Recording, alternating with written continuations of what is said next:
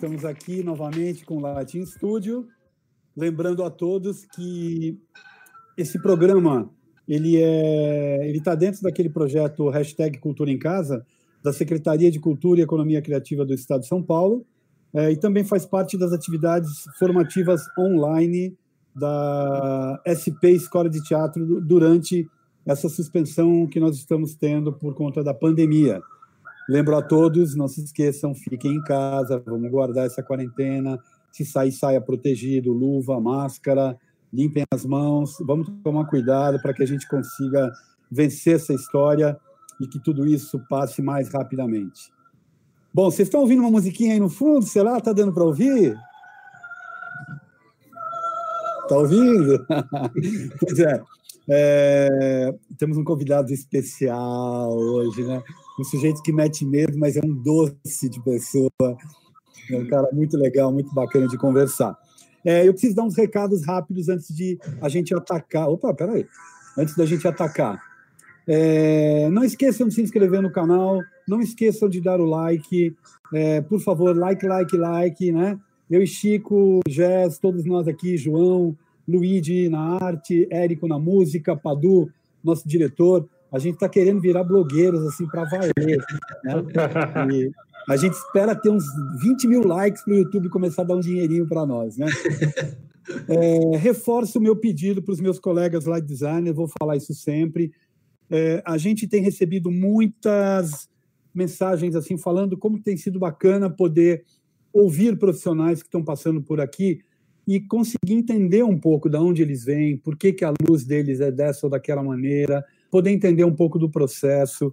Então, acho que cabe a gente botar na roda é, o que a gente tem feito, deixar relatos, deixar pistas, como diria Cecília Almeida Salles, não é, Chico? É, Exatamente. Pistas para que os pesquisadores, as pessoas que estudam, a gente já tem teses, mestrados, doutorados surgindo sobre o nosso campo de trabalho. Isso tudo vai fazendo com que a luz ganhe um espaço e também seja considerada uma área que produz pensamento no teatro. Acho que é muito importante isso. A SP me colocou neste lugar, é, me abriu os olhos para isso. Né? A partir do momento que você começa a dar aula, você é obrigado a, a sistematizar e a organizar a, o seu próprio trabalho e refletir sobre ele. É, estamos com o Jess aqui na, no chat, cuidando do chat. Boa tarde, Jess. Estamos aqui com meu parceiro de longa data, Chico Turbiani. Boa é, tarde. E o nosso convidado de hoje, que eu vou deixar com o Chico, que é o nosso querido Caetano Vilela. Boa tarde, Caetano Vilela. Boa tarde para todos. O, Máximo está aqui. E essa semana eu fiquei entre mulheres poderosas, hein? Estou ensanduichado por, por uma, uma geração maravilhosa de iluminadoras. Eu fiquei muito orgulhoso, fiquei muito feliz. Bacana. Chiquito, tá contigo, vamos lá. Caetano, boa tarde. Queria só dar um aviso último, é, que é que as inscrições para o segundo semestre da SP foram prorrogadas até 8 de maio. Já, se você puder jogar o site no chat, é spescoladeteatro.org.br, tá? Chico, Caetano, fala aqui. É, eu só esqueci de falar que, como, assim como a gente tem um programa aqui, é, outras iniciativas começaram a surgir. É, a Jess vai colocar essas, é, esses links na tela para vocês aí. Temos no Nordeste, no Recife, está é, rolando com uma empresa que eu sempre me esqueço o nome, eu preciso lembrar, Black, não lembro. É, Black Stage. Oi?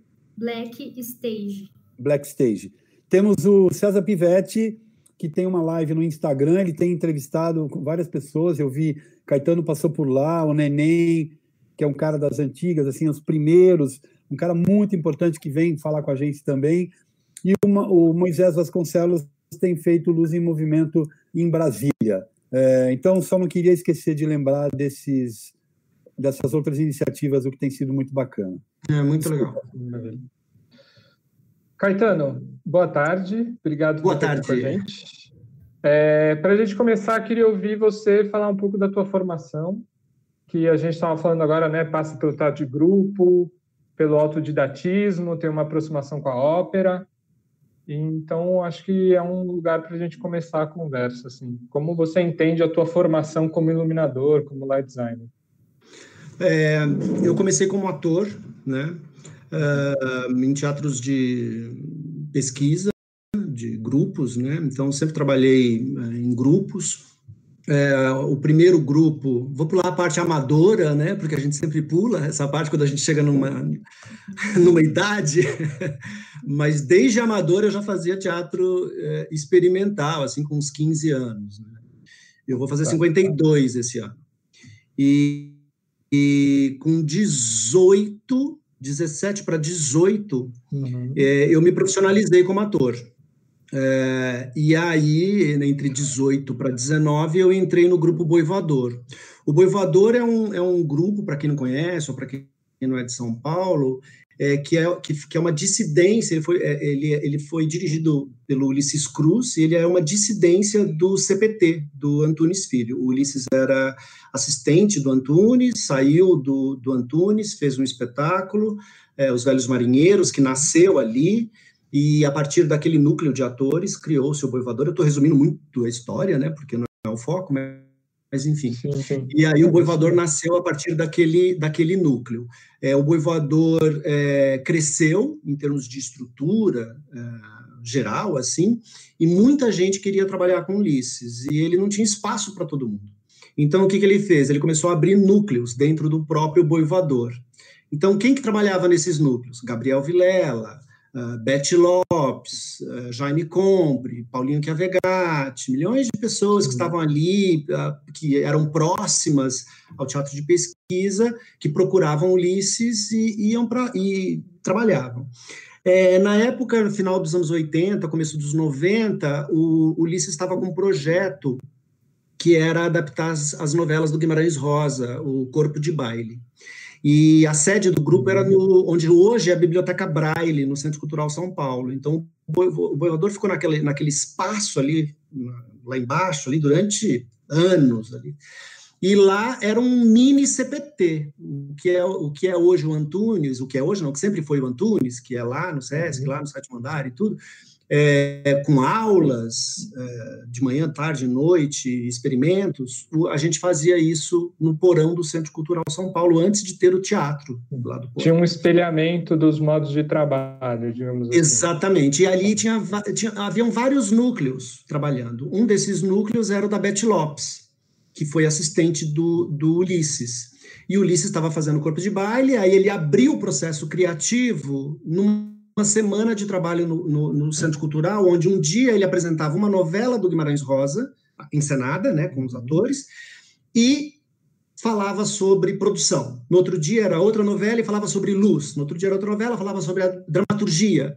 E assim fechou uma sexta-feira, um sábado, não me lembro, com todas as novelas que complementavam o corpo de baile. Quando eu vi aquilo, eu fiquei alucinado, assim, era um, um monte de atores, uns 15 atores, é, todos com a cabeça raspada, homens e mulheres, assim, descoloridos, aquele visual meio punk, aquelas, aquelas música, música industrial, uma luz, assim, que parecia luz de show, aí eu, ficava, eu fiquei alucinado, eu tinha o cabelo comprido, pasmem, eu tinha o cabelo no ombro, e no último dia de, de workshop, que foi uma novela e a estrutura do grupo, falou-se sobre a estrutura do grupo, falou falou sobre administração, falou, falou como, como que o grupo se autogeria, enfim. É, e eu sempre levantava a mão e perguntava, e todo mundo já me conhecia, porque eu li toda a obra do Guimarães Rosa, toda a obra, em cinco dias. Então, eu era o primeiro que fazia a pergunta, li Grande Sertão Veredas, li uh, todas as novelas do Corpo de Baile, li uh, os contos, li tudo, tudo, tudo, tudo. Primeiras histórias, essas histórias, li tudo em cinco dias. E a, quando apresentava e abria para debate, eu era o cara que levantava e fazia pergunta. Aí o Ulisses falava assim: ah, aquele moleque lá, ah, vai fazer pergunta, aquele moleque lá. E quando chega no último dia, eu estou de cabeça raspada, igual os atores, assim. E aí eu implorei para ele, eu falei assim: é, é isso que eu quero fazer. Eu, eu, eu, eu, sou ator, eu quero trabalhar, eu quero. Ele falou assim: meu, não tem espaço, a gente já está um ano ensaiando Tem um núcleo aqui, que é o núcleo da Beth Lopes, que está é, fazendo Cortázar. Aí na minha cabeça eu falo assim: eu vou ter que ler tudo do Cortázar, vou ter que ler tudo do Cortázar. e a Beth está lá com o grupo. Vai lá e fala que eu te mandei. E aí eu fui. E eu, eu cheguei assim, como íntimo do Ulisses. Ah, Ulisses me mandou aqui. e a Beth falou assim: ah, entra aí. E eu fiquei nesse núcleo. Ensaiamos um ano e meio, um ano e três meses e fizemos depois uma peça no Teatro João Caetano, é, Prosa do Observatório. É, observatório, a Prosa do Observatório foi um dos workshops, mas Observatório, que era baseado em todas as obras do, do Cortázar. E aí, fiquei. Como ator. Como ator, mas como ator, no mesmo esquema que é no Antunes, é, no Boivador tinha uma qualidade a mais que era é, a parte técnica. No Antunes, que eu também passei como ator, é, você trabalha só como ator e você pensa na dramaturgia, você pensa no seu papel como ator. Já lá no, no Boi Voador, a gente tinha que pensar na dramaturgia, tinha que pensar na cenografia, na iluminação, você tinha que propor coisas. Então, o ator tinha esse poder de propor coisas. No boi, no núcleo do, do, do corpo de baile, quem fazia isso na luz era o Domingos Quintiliano, Domingo, uhum, que junto domingo. com o Didi, com o Edivaldo, assinavam a luz do espetáculo. Então, eu via o Mingo fazer, é, propor workshops é, do, do Boi, é, e aí ele falava que ele pegava na lata de Nescau, colocava lâmpada, colocava lá o suquete, fazia as, os pifas, e, e apresentava a cena, não tinha luz lá no porão. Então, eles faziam luz daquele jeito. Quando a gente estava no núcleo do, do, do, da Beth Lopes com o Cortázar, era a mesma coisa. Então a gente passava por todas as etapas. E aí eu fui começar a, a prestar atenção na parte técnica, que era uma coisa que eu não, não dominava. É, então, além do meu trabalho de eu sempre quis ser diretor. Eu trabalhava como ator, mas eu queria dirigir. Eu, na, minha, na minha adolescência, eu tinha grupos de teatro amadores onde eu adaptava literatura para o teatro. Então, eu sempre tinha essa, essa mão de diretor assim. Quando, quando eu fui para trabalhar como ator, essa, essa visão da direção de uma forma global, incluindo a técnica, ficou muito mais forte, mas foi a partir do, desse meu trabalho como ator no Boi. Caetano. Oi, Caetano? Oi, oi, oi. Ah, é, não, eu, eu fiquei, não sei se me escapou, porque você começou a falar do, do, do Teatro Amador e foi para o, o teatro com Ulisses, mas você tinha feito graduação, eu, eu me escapou isso. Não, eu não, eu não tá. fiz. Eu, eu, eu fugi da escola. Tá, então, eu, literalmente fugi da escola. Eu sou totalmente autodidata. Eu, eu, eu fazia teatro na escola. É, entrava naqueles grêmios estudantis, eu era aquele pentelho que ia na diretoria e pedia teatro, e pedia literatura, e pedia coisas repeti de ano, eu sou péssimo em matemática, repeti de ano, não me sentia representado na escola, eu era um mini revolucionário, andava com broche do Karl Marx, é, eu era do, eu sou da Zona Leste, eu fui, fui criado em Ermelino Matarazzo, Vila Cisper, São Miguel Paulista, aquela região onde é, era um deserto cultural. Então, a escola, os meus amigos que tocavam violão, que liam poesia, que era, era, um, era o meu núcleo. E eu fazia teatro amador né, nesse período. É, eu, tinha, eu repetia a sexta série e repetia a oitava série. E eu trabalhava à noite, meu pai é comerciante, eu trabalhava é, com o meu pai numa papelaria e decidi, tentei fazer o colégio, depois um curso técnico, porque eu queria fazer teatro, queria fazer teatro, mas eu era contra fazer um curso de teatro, adolescente. Não vou fazer, teatro se aprende na prática e não sei o quê. E, e, eu, e eu, e eu estudava, fazia com. estudava autodidata, pegava indicações e tudo. Eu, eu estudava mais do que os outros, assim, em triplo, no triplo, assim. Tá. Porque eu, eu tinha essa deficiência é, de, de, de não ter feito, um, de não ter tido uma formação teórica, assim, uhum. escolar. E Caetano, é. Aí Desculpa, retomando. A gente estava lá na Beth Lopes já. É. Né? Como que foi essa é. transição de estar, tá de, de estar tá num grupo como um ator que propõe luz e que pensa luz para é, na verdade, eu não propunha muito luz. Eu, eu, eu, admirava muito, muito, muito o trabalho do, do Domingo. Tá. E a Beth Lopes, como, como era uma super. A Beth é incrível, uma super teórica, diretora e tudo. E enquanto eu estava no boi com a Beth, eu não tinha muito essa visão técnica da luz. Eu, obviamente, observava e eu via muito trabalho domingo como, como ator e como iluminador. E aquilo me encantava demais, assim, aquele talento dele para fazer essas coisas. Mas a luz entrou de uma forma acidental que eu divido em dois, em dois períodos, assim.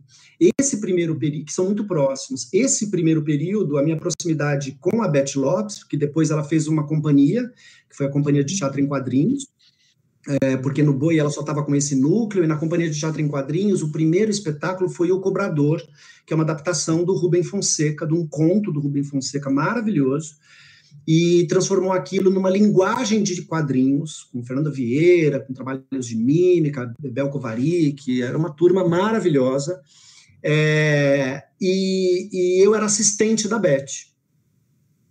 E a gente ficou assistente em cartaz... De assistente de direção. Eu não, eu não trabalhava nessa, não tinha papel para mim como ator, e eu trabalhava para a Beth como assistente de direção.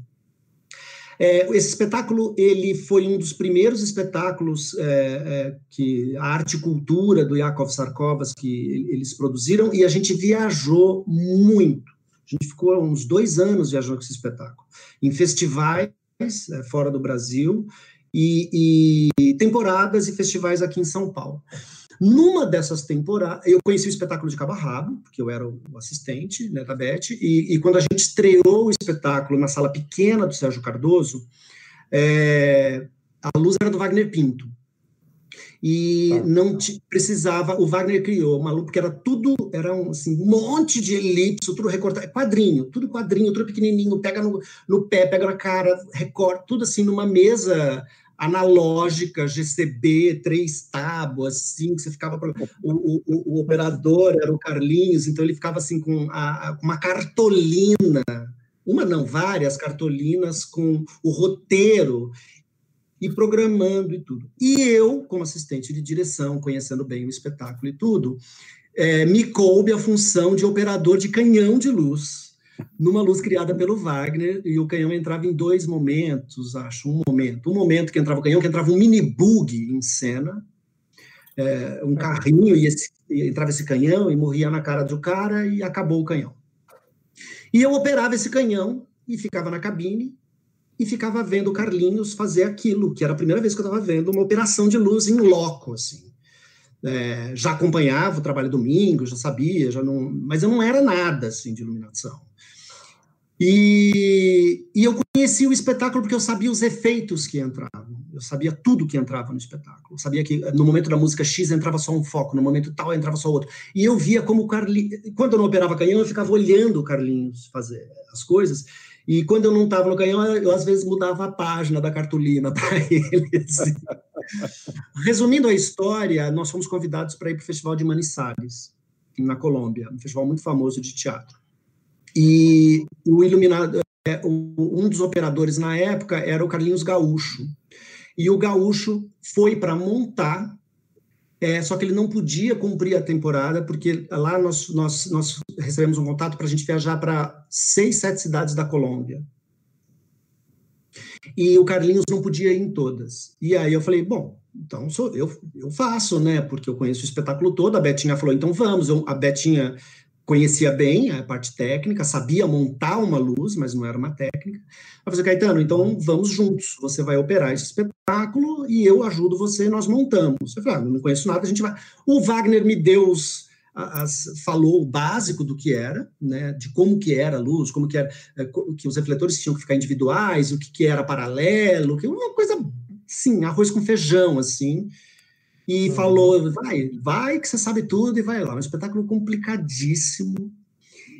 E eu fui, é, e foi um desastre, porque eu tinha que montar a luz, e, e eu ficava junto com a Beth com, no palco com os caras, eu sabia onde iam as coisas todas, ó, isso aqui é um elipse, isso daqui tem que ser um foco assim, isso aqui é um PC, isso aqui é uma par cruzada, a cor é essa, não sei o quê. E o cara falou assim: ah, então tá bom, vou montando tudo, isso tudo em espanhol, vou montando tudo, e você vai anotando os números das linhas. Aí eu falei assim: tá no meio da linha, mas para quê, né? Tá tudo na mesa lá, depois chega lá e eu ponho, né? Não vou marcar. E aí montou tudo, subiu tudo, festival, né? Gente entramos 8 da manhã para apresentar 8 da noite. Subiu, é, e aí o cara pegou e falou assim: vamos afinar então. Que número que é esse? Eu falei, ah, esse daqui, apontava. Eu falei, não, o número que eu te passei, vamos fazer pet, vamos fazer. Eu falei, oi? Eu não tinha notado nada. A É Beth. É engraçado, Caetano, é engraçado ouvir você falar isso hoje, né? É impensável. Hum, não sei se alguém ainda faz isso. Eu um acho que é, porque não, se você não é iluminador, se você tem, por exemplo, eu, além de não ser iluminador, eu, eu tinha a ideia do que era a luz como produto final. Sim, mas você não sabia o ângulo, né? Aonde Sim. pendurava, né? Zero. O, o, o Wagner me é um processo, o Wagner falava, de uma montagem, né? É, o Wagner falava assim, ó, elipso tem que ser elipso, porque esse elipso ele recorta, ele recorta. E aí eu guardava aquilo. e eu ficava Resumindo, eu fui batizado como técnico na Colômbia, porque esse desastre foi monumental. Atrasou o espetáculo três horas, quatro horas, as pessoas na rua, na, do lado de fora, Nossa. gritando. E era uma época que a Colômbia estava com toque de recolher, porque o Pablo Escobar estava preso, então tinha tanque do exército na rua. Então, as pessoas que entravam no teatro eram revistadas inteira. Então demorava, enfim, foi um desastre. Nós ganhamos como melhor festival, melhor espetáculo do festival e como prêmio nós fomos fomos premiados para viajar pela Colômbia. Então assim, quando eu cheguei na outra cidade, eu aprendi que eu tinha que anotar os números e transformar aquilo nos meus números. Então eu já estava super sábio. E nós fomos para Pereira, uma cidade da, da Colômbia, e o cara vira para mim e fala assim: Nós temos uma mesa digital e nós temos uma mesa analógica. Você quer qual? Eu falei: ah, Quero digital, eu já sei os números, já sei tudo, eu quero, quero a mesa digital. Eu posso gravar? Ele vai, pode gravar, você não precisa ficar catando milho, como você faz. Você pode gravar. Eu falei: Maravilha, Beth, tá comigo. Fiz tudo, anotei os números, afinei bonitinho. Aí quando chega na hora de gravar, aí o cara fala assim: Tá, a primeira cena é essa, número tal a tantos por cento, número tal a tantos por cento, eu tava debulhando, né? Aí o cara fala assim, quanto tempo? Eu falei, como assim, quanto tempo? Ele falou, ah, se você não me der tempo, a mesa vai em cinco segundos. Eu falei, ah, cinco segundos é legal. Eu gravei o espetáculo inteiro em cinco segundos. Todas e as aí, entradas e saídas. Tudo, entrada e saída. E era uhum quadrinho, era tipo virada de página, tinha cenas em zero segundos, que eu fazia na mão, mas a minha. Eu jamais ia imaginar que se eu ficasse. que eu, eu achava que eu podia tocar e eu podia controlar o master.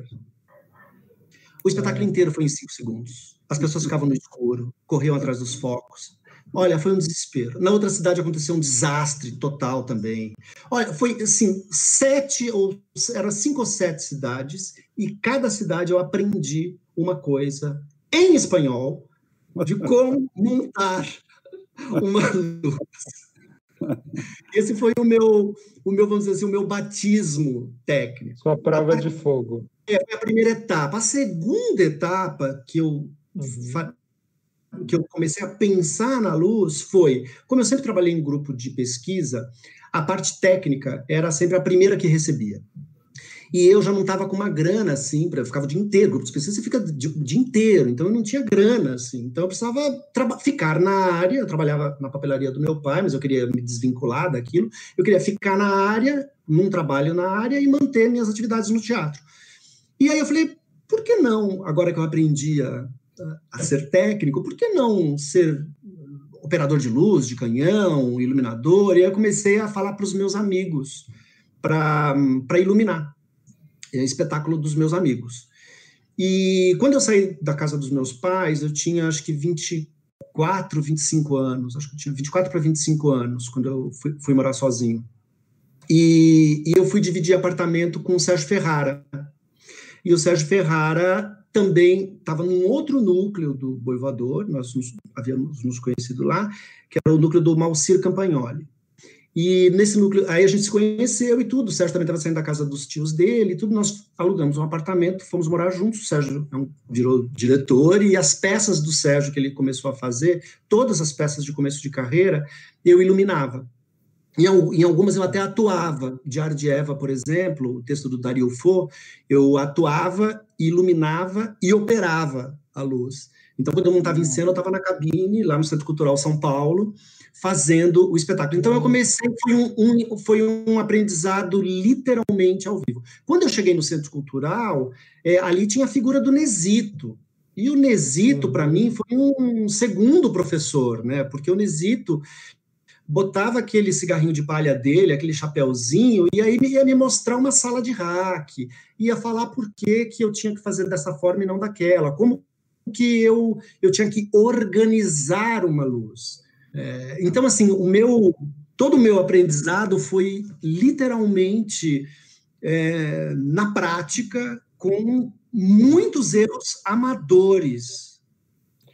E, Caetano, talvez pulando aí uns anos, um período, como que, a partir dessa formação que vem do de grupo, aí vai para a técnica, pra, até por uma questão de interesse, mas também financeira, como que você é, vai entrar na ópera? Como que é essa aproximação com a linguagem da ópera e como que você se firma como iluminador, não só de ópera, mas principalmente trabalhando com ópera? A curiosidade partiu, é, no Boivador tinha, como eu também não estudei, não estudei teatro como ator, não estudei blues, não estudei nada. É, eu tinha tutores, né? E um dos meus tutores no Boi Voador era o Jaime Compre, que faleceu, que era o dramaturgo do Boi Voador, um diretor incrível. Incrível. E incrível, inteligentíssimo, foi assim, uma lástima, assim, ele morreu, morreu, muito novo. É, e o Jaime era muito, muito, muito inteligente. Então, era, e era aquela escola que hoje é igual ao Antunes Filho, assim. Quando você entra, você tem uma lista de livros para ler. E o Jaime ia me, me guiando na teoria. E muitas coisas é, como o Boivador viajou muito na época dos Velhos Marinheiros, e Despertar e tudo, viajou muito para fora do Brasil, então traziam muitos livros. Então tinha uma hora que a gente tinha uma hora e meia que era só leitura, e depois a gente tinha um tempo que era aula de malabares, um tempo apresentação de cena, blá blá blá. Nessas leituras e tudo, a gente tinha que apresentar workshops, apresentar palestras, fazer palestras, falar sobre é, estética o que é o, como foi o expressionismo alemão no teatro, no cinema, qual a diferença, blá blá blá. É, nisso eu conheci, tinha, tinha o Boivador tinha arquivos em espanhol e xerox ainda do Meyerhold, do, do encenador russo. E o Ulisses era fascinado pelo Meyerhold, usava teorias e técnicas do Meyerhold para workshops e construção e tudo, falava muito sobre biomecânica, sobre o trabalho do ator, diferente do trabalho do Stanislavski, e aí eu descobri ali que o Meyerhold foi discípulo do, do Stanislavski, rompeu com o Stanislavski, fez sua companhia, blá, blá, blá, e ele era o que nós chamamos hoje, livro sobre isso, o primeiro encenador, né, e a partir daí uhum. é, ele, ele desenvolve um trabalho completo no teatro, é, na caixa cênica e a visão dele do trabalho de ator. E aquilo me interessou muito, muito, muito, muito. Comecei a ler muita coisa do Meyerhold na época. Hoje nós temos, eu tenho aqui uns seis livros, cinco livros em português do Meyerhold. Na época nós não tínhamos nenhum livro e eram essas xerox. E lá naquelas, naquelas xerox, naqueles, naquelas teorias, ele também era um diretor de ópera e ele era fascinado por Richard Wagner. E o Mauro e, e, o, e, o, e o Jaime me contava é, sobre, traduzia algumas coisas, porque ele também tinha coisas em inglês, e aí começava a falar, e, como eu já estava fascinado pelo Meyerhold, eu falei assim, nossa, para mim ele já é o máximo, então eu descobri que o máximo para o Meyerhold era o Richard Wagner, de onde ele tinha tirado muita coisa de teoria. Aí eu fui descobrir, uhum. Richard Wagner era mais acessível, em biblioteca. Tinha mais biblioteca. material. É, tinha mais material. Eu ia na biblioteca aqui na, na Mar de Andrade na época, colocava Merhold, não sabia nem escrever, não, não, não dava bug na biblioteca, não existia, não tinha nada. E Richard Wagner tinha muita coisa, e tinha muita coisa no centro cultural que a gente vivia ali, tinha muita coisa. E aí eu comecei a pesquisar aquilo. Aí eu comecei a ver o que, que era a obra de arte total. Aí eu comecei a ver que o Wagner era importante não só para a ópera, mas para arquitetura cênica. Ele fez um teatro, e aquele teatro era para fazer as óperas dele. Ele era o compositor das próprias óperas, regia e dirigia as suas próprias óperas com as suas teorias na prática. Sim, Aí, Caetano, assim, posso só. Eu acho que mais para frente é, vai ser importante a gente falar da questão conceitual do Wagner no teu trabalho. É. Mas agora que a gente está falando da tua trajetória, é, então, momento você começou a assinar luz para a ópera mesmo. Eu, então, eu pulo isso, né, mas é que Wagner é indissociável. Quando eu vi Sim. que o Wagner podia. É, o que me levou à ópera, é, que é a primeira pergunta e eu estou girando, foi Richard Wagner. Porque quando eu vi aquilo e que ele colocava na prática as suas teorias, eu falei assim: gente, eu, eu quero entender o que é isso, eu quero ver isso. E aí, estudando, estudando, estudando, fiquei com aquilo na cabeça. Um dia, então, se eu for fazer alguma coisa, eu quero fazer ópera. Isso congelou no tempo. E a minha pesquisa em cima de Wagner e Meyerhold só ampliava, ampliava, ampliava. Até que uh, ah, 98, eu acho, até marquei aqui que eu sou péssimo com data, é, eu conheci, o, eu, eu era sócio do, do Wagner Pinto e do Carlinhos é, Moraes, a gente tentou fazer uma sociedade de, de, de luz.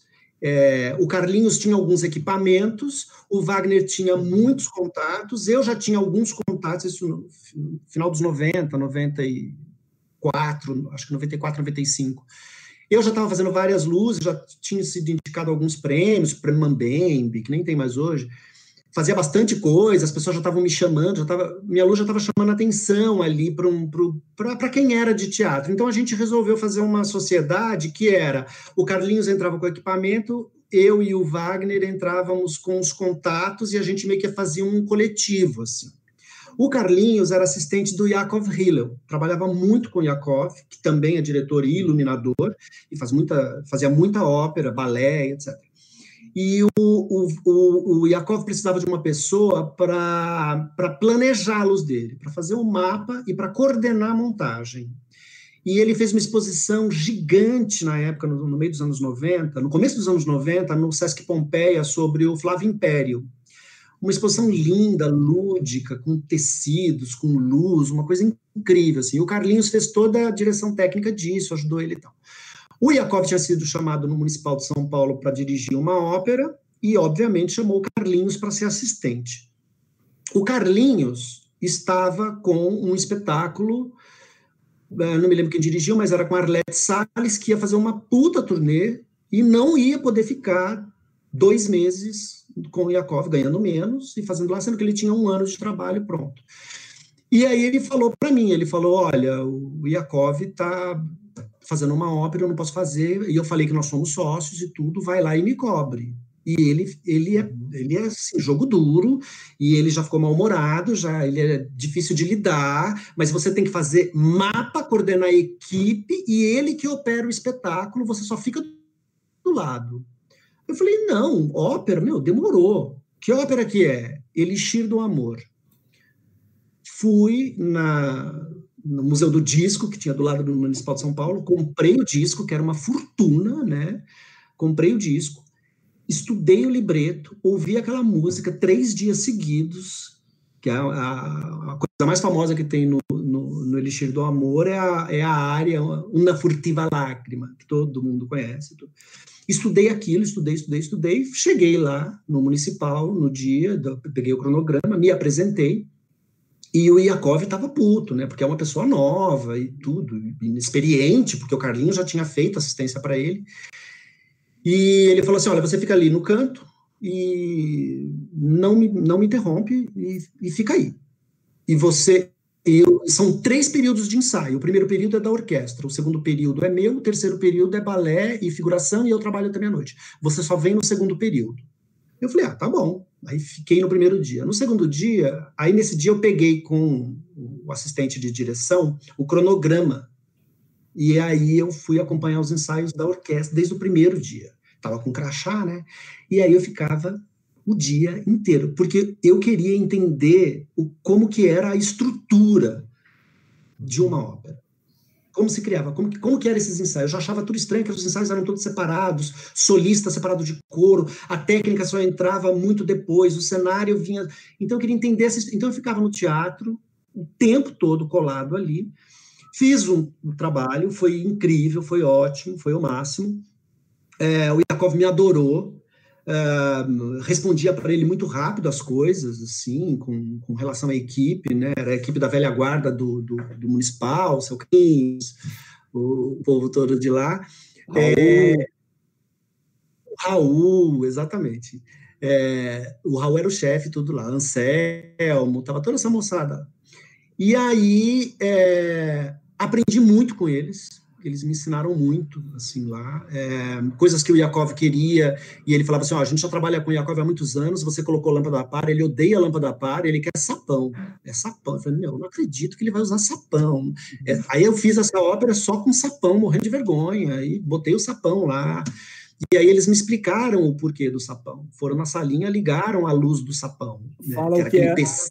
fala o que é o sapão, para quem não é, conhece. É, dá um contexto. É um, PC, é um PC gigante, onde ele tem guelras assim, laterais, onde sai luz para todo quanto é lado. É uma coisa horrorosa. O uso do municipal, acho que era um, era um equipamento belga dos anos 70, era uma coisa. É, é Altman, né? É, é, era, era, era Altman. Altman. A mesa é. era Altman também. Mas os PCs eram da GCB, que a gente já falou aqui. Da GCB. Era da GCB? É, e o. Ah, Carlo Bortolotti, esse, né? Esse PC, que é o plano convexo, que, ele chama, que a gente chamava de sapão, porque era fabricado no Brasil, ele não tinha espelho e usava uma lâmpada halógena romena, que era uma, ah, então, lâmpada... Então, é, uma lâmpada gigante, gigante e é. passava tudo, tudo quanto é lado, o carrinho não funcionava, tinha, era tudo. E o Yakov desencalhava, tipo, 40 sapão para fazer uma ópera, assim, era geral dele. Mas isso nos anos 90, né? Isso 90 e 8, para ser preciso. 1998. Tá. Aí, aí tá uma coisa, Caetano, que a gente pode talvez explorar mais para frente, eu não sei, mas que é esse campo de alguns encenadores, é, ou o próprio campo do teatro, que agora a Forceps vai ter que aceitar a saída das halógenas e a entrada de uma outra tecnologia, que eu acho que inicia uma, uma estética que vai mudar.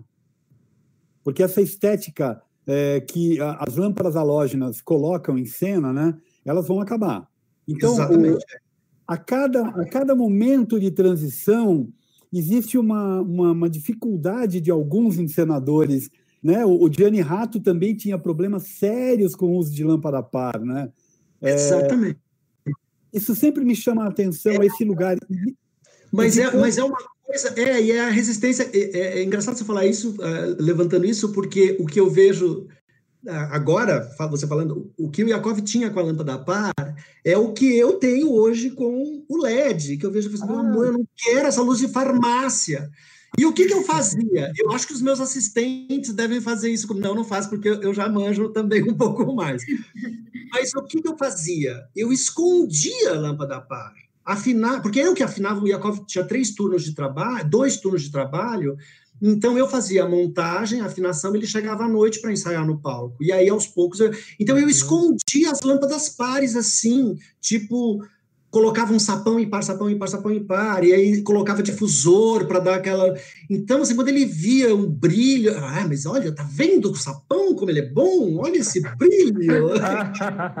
eu só fui contar para ele, tipo, na outra ópera. Na primeira eu não contei para ele. Fala, Jéssica. Eu queria passar um recado para quem está nos assistindo. Por favor, deem like no vídeo e mandem perguntas. Pode continuar. Obrigada. Sigamos. Aí, aí isso foi em 98, foi essa primeira ópera que eu fiz assistência para o Yakov. A luz era dele, então era direção e, e assistência. A primeira coisa que o Yakov tinha falado para mim, ele falou assim: Ó, oh, eu sei que você já é iluminador, que já foi indicado para prêmio, que você trabalha com Ferrara, com tudo, mas eu não preciso de um iluminador. Eu falei assim: não, mas eu, eu não quero ser seu iluminador, eu quero ser seu assistente e eu quero aprender ópera. Eu quero estar tá aqui, eu estou aqui, foi um caiu do céu porque um dia isso, isso ia chegar. Eu quero aprender, ó, quero ver como faz. Ele falou: então, tudo bem. Só, só para você não ter expectativa de que você vai assinar as minhas luzes. Eu falei: jamais, não, pelo amor. E ele assinava as luzes, eu era lá o assistente de iluminação, e isso para mim estava super resolvido. É, isso foi em 1998. Quando foi em 1999, é, estava no terceiro ano do Festival Amazonas de Ópera. E essa ópera foi convidada para ir para Manaus, como uma das óperas lá do, do, do festival. É, o Guilherme estava lá, com, com Madame Butterfly. Eu fiz o primeiro e o segundo ano só eu acho. Ou ter... Você acha que primeiro com os búlgaros? Todos? Eu acho que sim, eram Malheiros, né? O maestro. Era Malheiro, sempre foi é, Malheiro, é. Eu, eu, tinha feito Belém e daí a gente começou essa história em Manaus com o Kleber Papa e tal, Kleber né? Papa. É. O Kleber Papa fez, fez, o primeiro, foi ele que criou, Belém veio depois, né? Manaus foi o primeiro, foi o primeiro ah, festival internacional depois, que é veio depois, que o Kleber Papa saiu e levou a estrutura para Belém e fez em Belém. É, o Iacó foi convidado para ir para Manaus, né, é, com o Elixir do Amor, e fez o foi foi para lá, fez. Aí, no outro ano, ele foi convidado para dirigir uma ópera, porque essa foi em copatrocínio com o Municipal de São Paulo. Coprodução, porque foi junto, o Municipal deu uma grana, enfim, não me lembro. Mas a outra, o outro ano, quando foi 90 e 2000, 99 foi a primeira vez que eu fui, foi no terceiro festival, quando foi no ano 2000, ele foi convidado para dirigir uma ópera lá, que era o Guarani. E no ano 2000, ele também dirigiu uma ópera é, em São, no Municipal de São Paulo. E, eu, e aí ele já não chamou mais o Carlinhos. Aí ele me queria como, como assistente. Eu, eu, eu puxei o tapete do Carlinhos na amizade. Eu puxei, foi uma puxada fraterna. Ele nem gostava de ópera também, e a gente se resolveu. E aí eu, eu fiz a segunda ópera com o que era Otelo, no Municipal de São Paulo, e fiz assistência para ele no Guarani. É, quando eu já estava uh, no Guarani, uh, o senhor Guilherme Bonfante não pôde fazer um, uma ópera que ele trabalhava com William Pereira e ele não pôde fazer uh, uma ópera do Mozart. Lembra? Não lembro disso.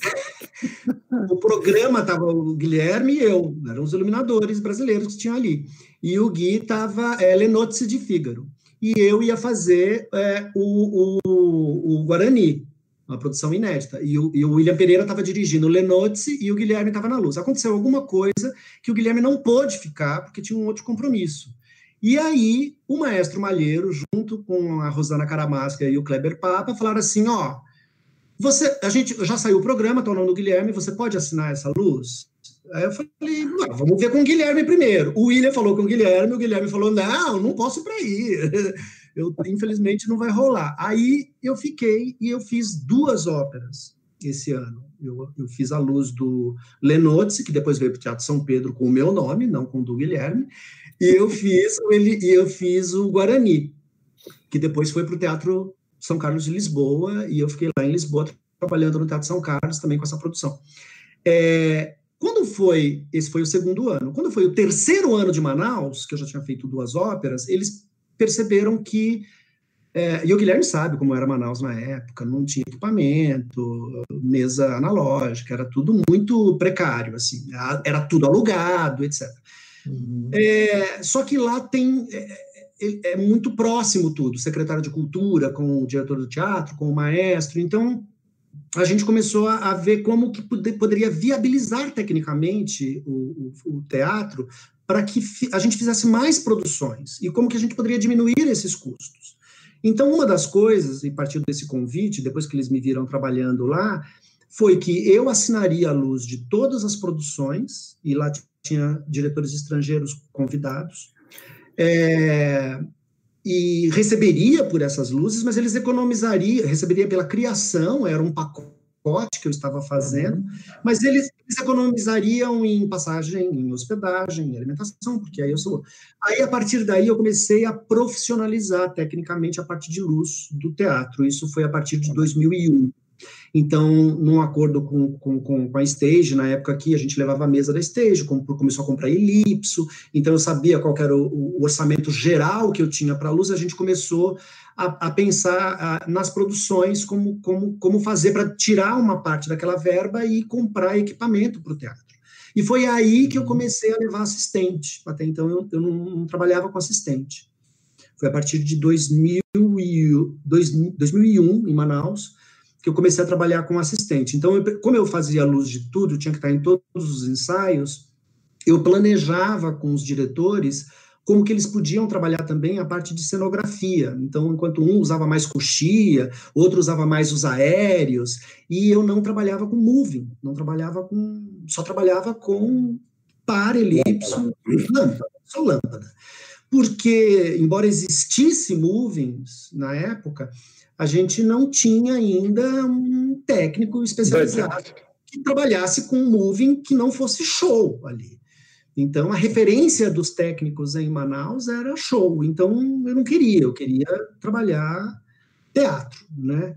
Então, Manaus para mim foi uma escola nesse sentido eh, de não só de iluminar da minha carreira, foi onde eu comecei a me a me destacar, né, como como iluminador de ópera.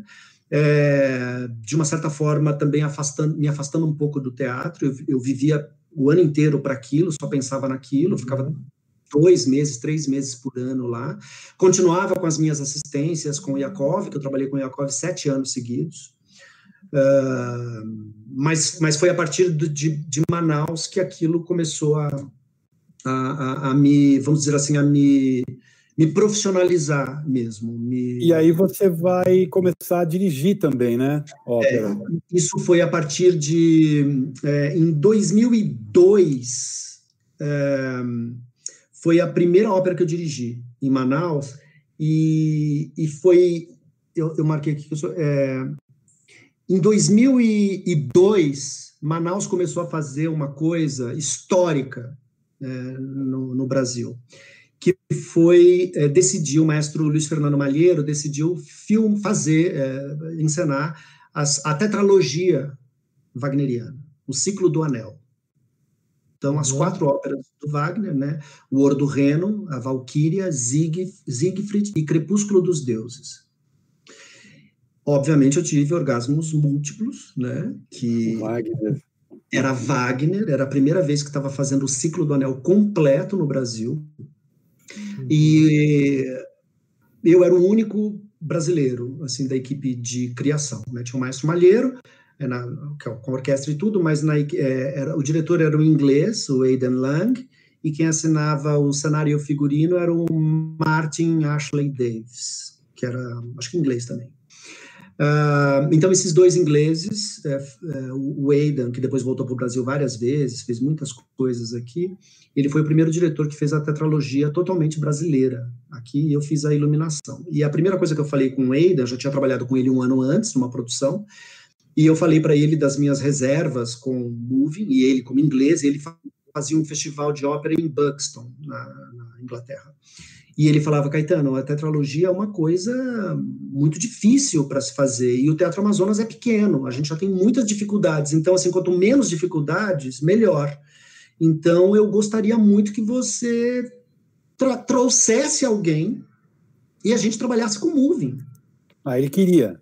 Ele queria, porque ele queria, porque ah. a, a, tetralogia é, é, é, um ciclo que tem que é, é feita assim, uma ópera por dia óperas de seis horas de duração, cinco horas de duração, em palcos gigantes, onde na Europa, nos Estados Unidos, você tem dois palcos, você está com o cenário montado dos atos, cada, com exceção do Ouro do Reno, que é o prólogo, que tem uma hora e meia, as outras óperas têm cinco horas de duração e três atos cada uma. Então, assim, tinha que desmontar, e era palco elevado, então eh, montaram um palco elevado sobre o palco.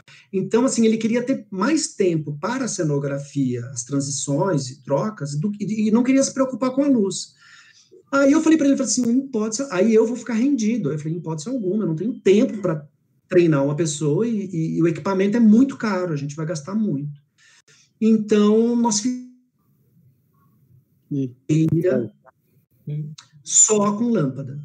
Então, eu, eu, eu, acabava, as óperas duravam seis horas de duração, uh, acabava uma da manhã a, a, apresentação, e aí, uma da manhã, da uma até as quatro da manhã, trocava o palco e preparava o primeiro ato da outra ópera, e eu entrava das quatro e ficava até as dez da manhã reafinando tudo reafinando absolutamente tudo, usando todas as tomadas de todos os corredores do teatro, trabalhando com centenas de lâmpada incandescente, trabalhando com muita traquitana, com muita lâmpada dentro do cenário que eu e o cenógrafo falamos assim, ah, não, isso aqui, eu não tenho como iluminar isso, enfia uma luz aqui dentro, que isso aqui a gente pega, puxa uma tomada, o, o próprio a, a, o, o cantor liga aqui nessa hora. Então foi um foi literalmente uma coisa Fitzcarraldo, assim. Foi um, foi um desafio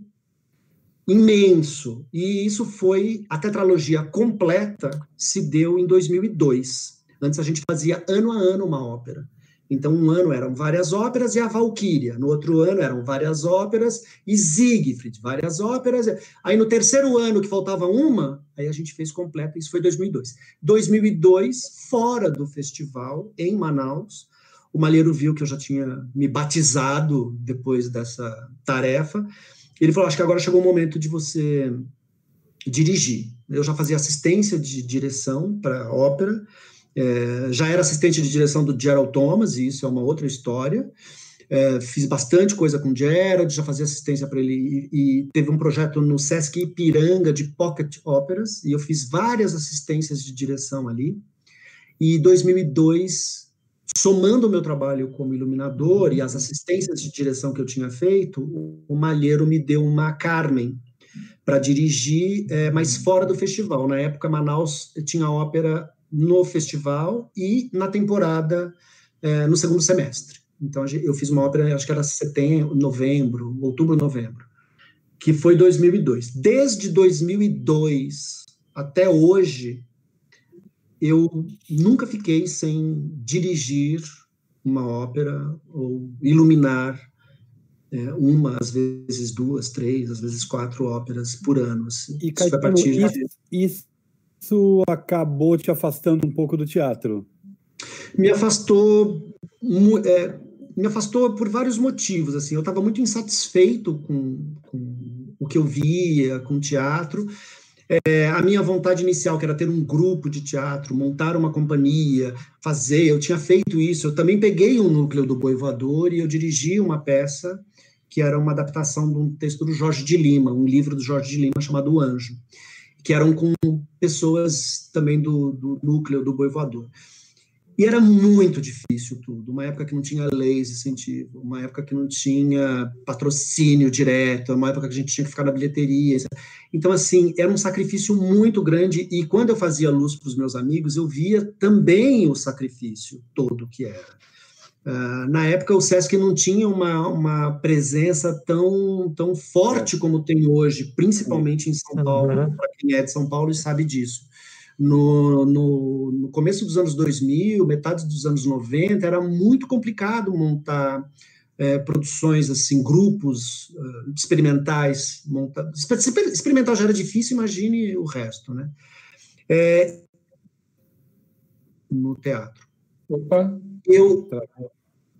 Voltou. Deu uma travadinha. Não, voltou. Isso estava me desencantando voltou, voltou. muito e eu tinha que. E eu estava trabalhando assim, em dobro, em triplo, ao, ao quádruplo, porque eu dava aula em casas de cultura da periferia, eu trabalhava como garçom eh, em restaurantes, eh, trabalhava como garçom, garçom à noite em boates, e além de dar aula na periferia, na Casa de Cultura de, do Ipiranga, Casa de Cultura de Santa Amaro, Casa de Cultura de São Miguel Paulista, é, trabalhava como garçom. Então, assim, eu estava ficando me sentindo pouco criativo, pouco produtivo no teatro. Quando apareceu essa oportunidade é, de ser assistente do Yakov e de começar realmente a trabalhar com ópera, eu parei de fazer os contatos que a gente faz sempre, assim, ah, tá precisando de luz, tá precisando de operador, eu comecei a parar e me dedicar só a isso, assim. E desde essa época nunca tem me faltado trabalho e convites. É, Agora, então, foi, uma, foi uma, uma, uma, dedicação e um momento que eu, que eu escolhi, assim, que é, eu acho que eu tenho que ir onde as coisas estão acontecendo do que eu ficar insistindo, embora eu tivesse muitos sonhos de fazer muitas coisas com uma companhia fixa, é, eu estava vendo naquele, naquele momento que se eu tivesse insistido nisso, eu teria perdido essa oportunidade. Agora, a gente vê na tua trajetória do teatro para a ópera, que eu acho que são caminhos, é, de uma certa forma, próximos, né? Mas aí você também já passou pelos musicais, né? Que é que digamos que ópera e musical eles eles têm essa garrafinha, essa garrafinha da Dona Summer, nós vamos voltar. musical da garrafa. É, vamos é, vamos avançar para a questão criativa. É, não, então eu queria explorar a questão do teu processo, pensar um pouco que você pudesse falar um pouco para a gente, seja no campo do teatro, seja no campo da ópera ou no campo dos musicais como é que costuma ser teu processo de criação, né? Da onde você parte, como que você desenvolve essa ideia até você chegar num desenho final. É, existem, acho que, duas situações aí, que uma é você dirigindo e iluminando, e a outra é você iluminando. Vamos pensar um pouco em você iluminando, sem você estar tá é, também dirigindo. É, dirigindo eu tenho mais liberdade, a gente pode falar disso depois, né? Tem coisas que eu faço na luz, e eu quero até mostrar algumas coisas se eu tiver tempo, que eu não consigo fazer com nenhum diretor, né? Porque eu, eu, eu, passo, eu começo a ideia desde o processo de criação já vem junto com a direção, a luz e tudo. É, mas independente disso, quando eu vou trabalhar com outros diretores e isso, esses festivais, assim, é só para complementar, assim, quando eu trabalhei em Manaus, eu fiquei 11 anos em Manaus, eu fiquei de 2000 e 1999 a 2009. Quando eu saí de Manaus, é, eu entrei, eu fui para Belém, que era o festival concorrente. E depois desses 11 anos em Manaus, eu fiquei mais sete anos em Belém até, dois, até 1998.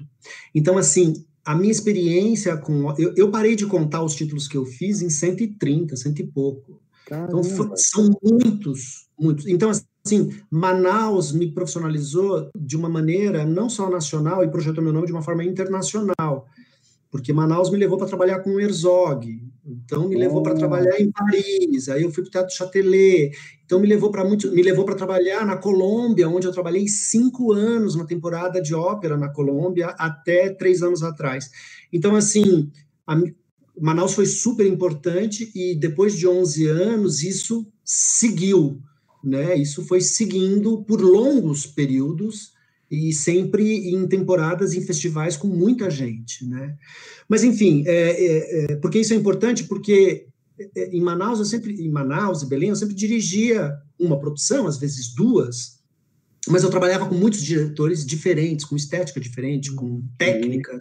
diferentes, gostos e qualidades, etc.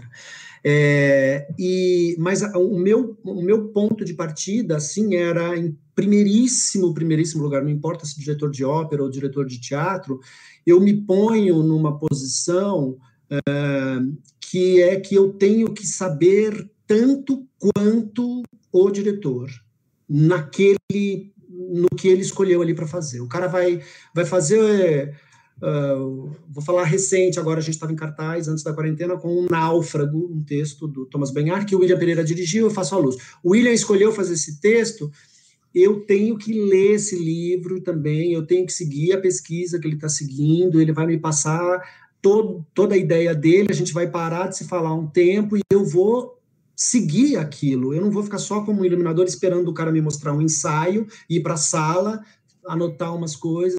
Então, eu isso veio da minha escola de teatro, de uhum. grupo, que eu tenho que estar no mesmo nível de pesquisa do, de, destes profissionais. A partir daí, uh, eu me cobro muito mais, óbvio, né? Porque primeiro eu não sou músico, eu aprendi a ler partitura de uma forma rudimentar e tudo. Então, assim, o meu trabalho na música é, foi, foi construído também junto com esses diretores que me ensinaram muito. Mas eu tenho um jeito de trabalhar que eu costumo repetir uh, esse jeito, não importa se é teatro e tudo. É, primeiro que os ensaios são super importantes para mim e o espaço é, cênico, a cenografia, a atmosfera que, que o diretor quer, quer passar é, é, é, é o que me move é, em primeiro lugar e é onde eu, eu começo a conceber as primeiras ideias e 98% das vezes essas primeiras ideias são sempre as que são realizadas de uma maneira ah, é? de outra, sempre. Eu, eu, é muito difícil eu, eu, eu começar no, nesse processo com os diretores e mudar absolutamente tudo depois, assim, porque eu acompanho os, os, os ensaios de uma forma bem presencial mesmo, eu estou sempre ali, constantemente. É, eu trabalho de um jeito que eu aprendi na ópera, que é mapear é, os cantores.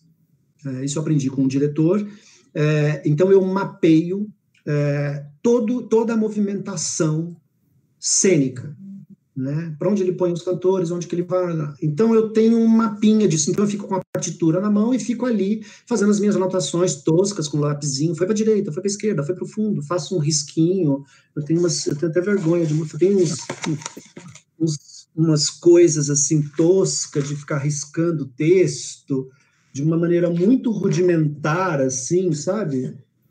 De fazer desenho de luz onde eu acho que vai ter, tá vendo? Uhum, sim. Dá para ver, dá para ver. Então, assim, e, e, o caderno é isso, é um, é um, é uma coisa que não, eu passo para alguém e ninguém consegue definir o que é isso. Então, esses desenhos bem toscos, bem riscados mesmo, é, que eu tenho todas as partituras, em todos os cadernos, é um mapeamento que eu faço dessa movimentação cênica. Aí, é, junto com essas anotações, eu, eu, eu, é, eu, eu, eu, começo a entender onde que estão as mudanças, onde que vai tem mudança de cenário, se não tem uhum. mudança de cenário, mesmo que isso mude depois, que não vai ser naquele momento, vai ser mais para frente, ou que se dependa de alguma coisa. A partir daí, eu começo a construir a minha luz é, a partir de zonas, de áreas, Raramente, isso raramente, todos meus assistentes podem falar a mesma coisa, aliás, muitos se surpreendem. Raramente eu trabalho com luz geral. Eu quase, às vezes eu uso luz geral no agradecimento e olhe lá. Então, assim, eu mapeio o espaço cênico a partir da sala de ensaio. Depois eu trabalho com aquilo em escala quando a gente vai para o palco. Mas o cara foi para o Então eu começo a entender o porquê por que, que o diretor fez essas mudanças, essas, essas, essas, por que, que ele caminhou para aquilo? Por que, que o cara está sentado, ele levanta e vai até o fundo e vem para frente? Quando eu entendo isso, as motivações, o porquê, meio cabeça de ator também um pouco, né? Todo mundo faz alguma coisa por, por um motivo. Então, eu começo a pensar na luz que eu não preciso ficar acompanhando esse ator ou esse cantor. Se ele fez aquilo por uma motivação, ele está dentro de uma zona, de uma área, ele está dentro de uma atmosfera. E eu monto a luz e penso a luz a partir desses fragmentos de atmosfera, a partir desse mapeamento. Quando eu faço isso, eu não preciso, eu já desenhei eu, o palco todo como ação física. O que, que me falta? Falta criar atmosfera, falta o cenário, falta conceitualizar o, o, a, a, a, luz, o direcionamento, as fontes, a história uh, dessa luz, né? Então, assim, é um trabalho quase filosófico, intelectual e de não sei o quê, mas que, que, que me dá prazer é, fazer, porque nesse processo, é, nesse tipo de processo e com a presença constante do iluminador, é, ele pode, junto com o diretor, modificar coisas naquele momento, que é um momento essencial, assim, de uma produção, que, são, que é esse período de, de ensaio. Então, assim, eu, é, todas as pessoas que eu trabalhei, eu, eu, eu trabalhei e eu pude dialogar e modificar coisas e falar, ó, isso daqui é melhor assim, ó, você construiu isso aqui dessa forma, mas se você está fazendo o cara andar daqui para cá, por quê? Por que você quer uma mudança de Não mudou, ele está no mesmo espaço, a coisa não mudou, ele não se destaca porque ele veio para cá, porque ele começou esse pensamento aqui. Então, assim, eu começo a também virar um dramaturgo do diretor. Sim, sim. Como você. É, é, o meu pensamento como diretor, eu não consigo. Não, e tem, eu acho que tem também o fato de você ter se preparado teoricamente para o que você está fazendo, né? Ter estudado, saber o que está acontecendo ali, ter um trânsito como diretor também, isso eu acho que te dá é, uma confiança para ir para um embate, às vezes, uma discussão e tal. É, isso, me, isso, por outro lado, também é, eu sei, é, que eu, eu, já perdi trabalhos também, exatamente porque um diretor não quer trabalhar comigo, porque eu também sou diretor, e ele sabe que eu vou modificar. Então, é, e tem outra coisa também que muitos diretores assim. Travou? Perdemos, perdemos, perdemos Caetano. Assistem, é incrível. Oi, oi, oi. Voltou? Oi. oi. É, voltou. Muitos diretores. Muito, é, muitos, muitos diretores também, quando gostam do meu trabalho, e aí, quando eu vou trabalhar com eles, eles são resistentes também àquilo. Aí eu falo: olha, você está me chamando, você, tá, você gostou de, do meu trabalho exatamente por isso. Eu não. É, é, é junto aqui, entendeu? É, é então, é um caminho, é um caminho que me, aproxima, me afasta de muita gente, assim, por, porque as pessoas também não entendem, acha que como eu faço muita ópera, que eu sou uma pessoa inacessível, ou que é uma pessoa muito cara, ou que é uma pessoa que só trabalha com, com grandes recursos, né? E, e não, né? Eu ganhei um prêmio Shell com 40 refletores.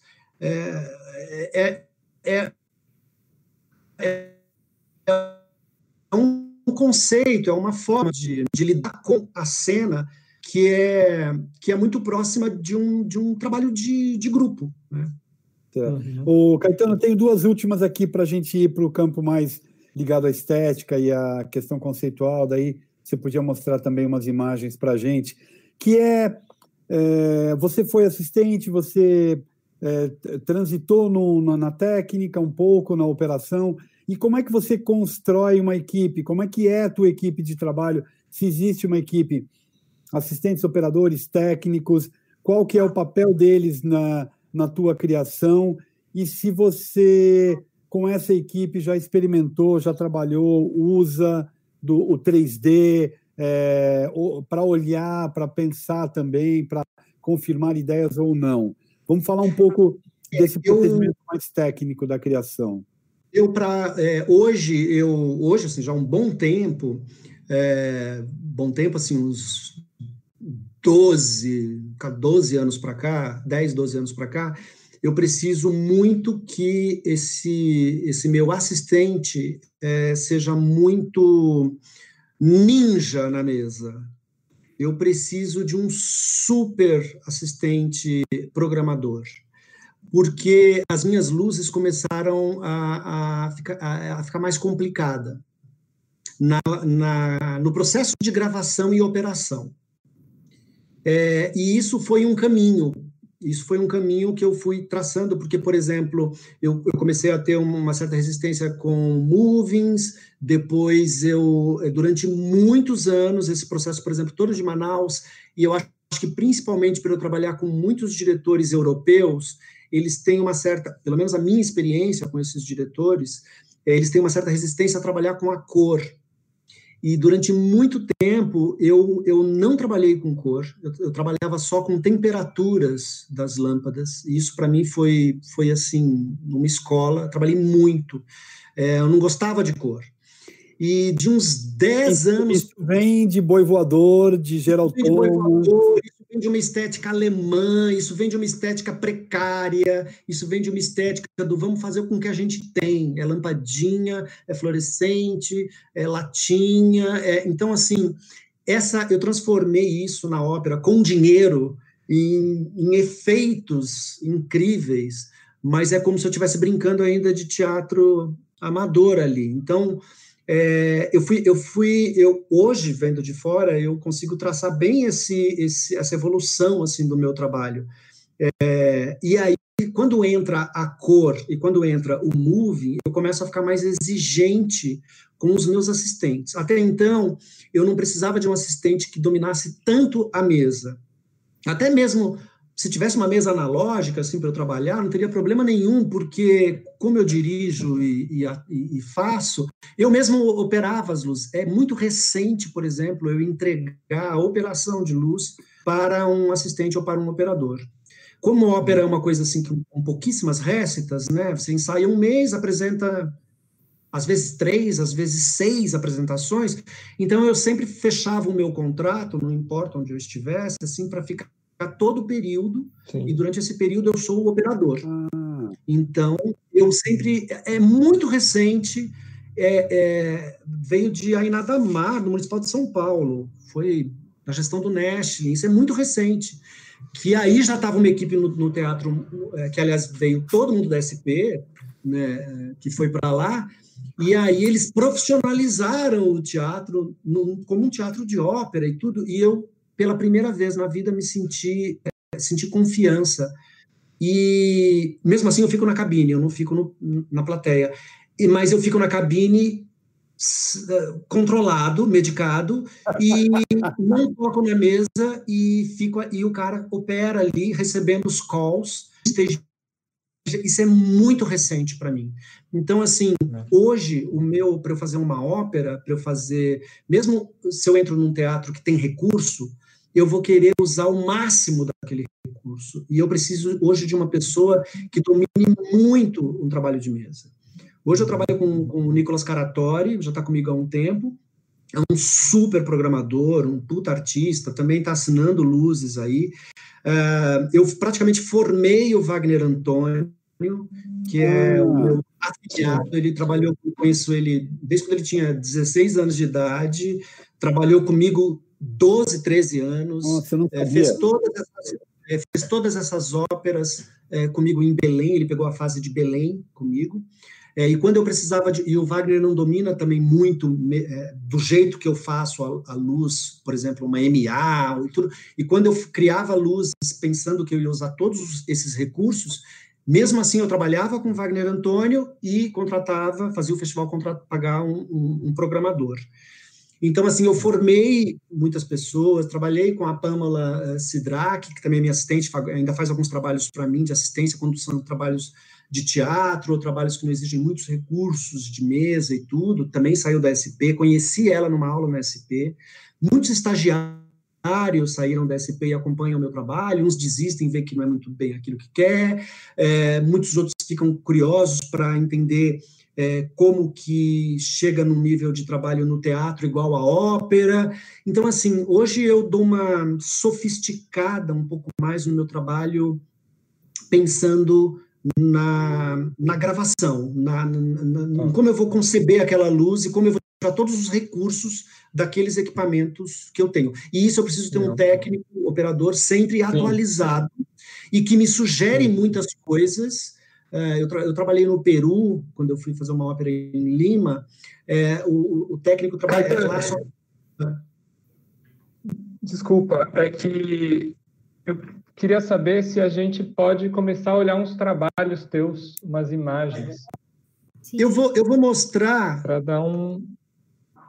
Eu vou mostrar um, uma coisa relativamente é, foi uma indicação que eu tive para a Shell também, é um trabalho é, que eu fiz com Ulisses, As Benevolentes, é, e é um trabalho que tinha lâmpadas, é, e eu pedi só três, quatro movings, vou apresentar agora, a tela inteira, e, e esse trabalho eu, eu, é, é, legal ter, porque assim, era um monte de refletor que estava no canto lá do teatro, que a gente recuperou, espalhou pelo chão e tudo, e fez um trabalho muito bonito a partir do, de uma coisa simples.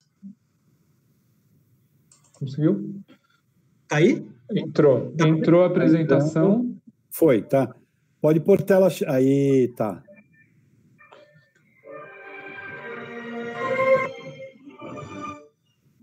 Um monólogo com Tiago Fragoso, do livro As Benevolentes. Uhum.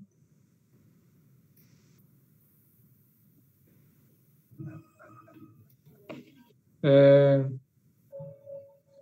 Enquanto a então, gente olha, eu vou falar um pouco, tá? Assim, Até para a gente não deixar uhum. tanto buraco para o Spotify depois.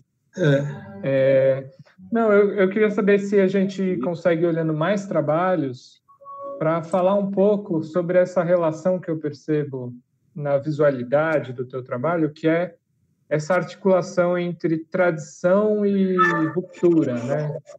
Entre o erudito e o contemporâneo, o pop. Como uhum. que isso aparece no teu trabalho e como você vê essa fricção entre esses dois elementos no teu trabalho? É, essa, tá vendo essa tela aqui é do, do navio fantasma? Sim.